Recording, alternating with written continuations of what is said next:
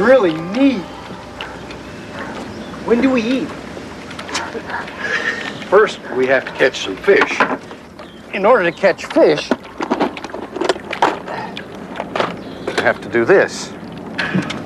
Here we go. That's it.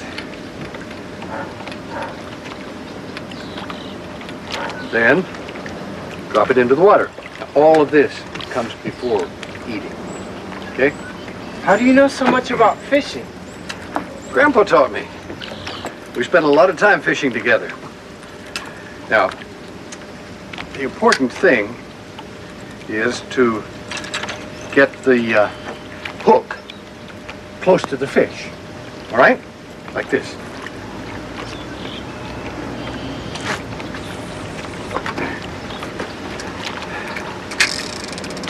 I think I see some fish right under us, Dad. Oh, not a chance.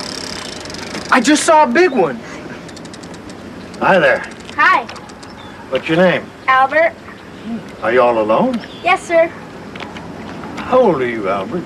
I'm 10. Where's your father?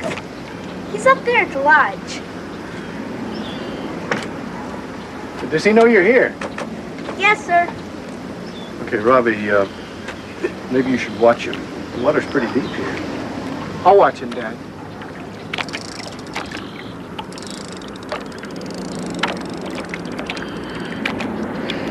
What time is it? It's almost lunchtime. And no fish yet. I can go up to the lodge for some hot dogs and drinks. No way. We're here to catch our lunch. To catch fish, you need the right magic. That's right. I forgot the right magic. Hey, Do it for Robbie, Dad. You remember? sure. Go on. Well, first, you have to turn your hat around like this. Then you close your eyes and say the magic words. Fish, fish, send me a fish.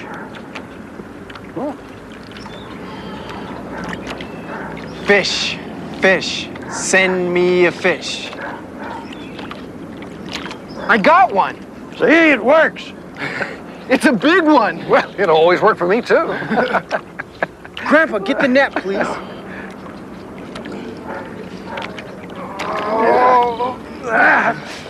Oh, Dad, you got one too. You bet I have. Easy, Philip. Easy. Sorry, Dad. Well, one more, and I've uh, got a pair of boots. You didn't say the magic words. Bobby's right.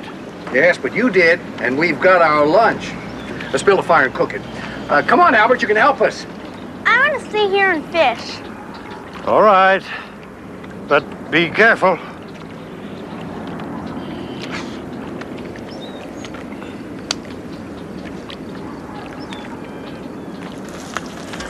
Is it finished yet? I think so. I, uh, I hope you like your fish uh, well done. Burned, you mean? Hey, I'm a doctor, not a chef.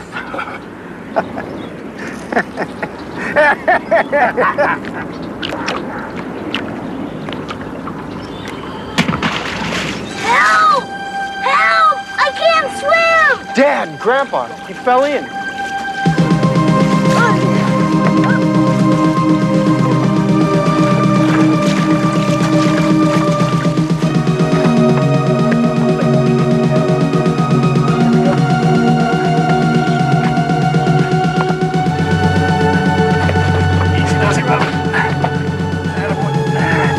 He's not breathing, Philip. Uh, Robbie, run to the car. Uh, uh, bring a, a blanket and my medical bag. Yes, Dad. Now, come on, son. Come on, son.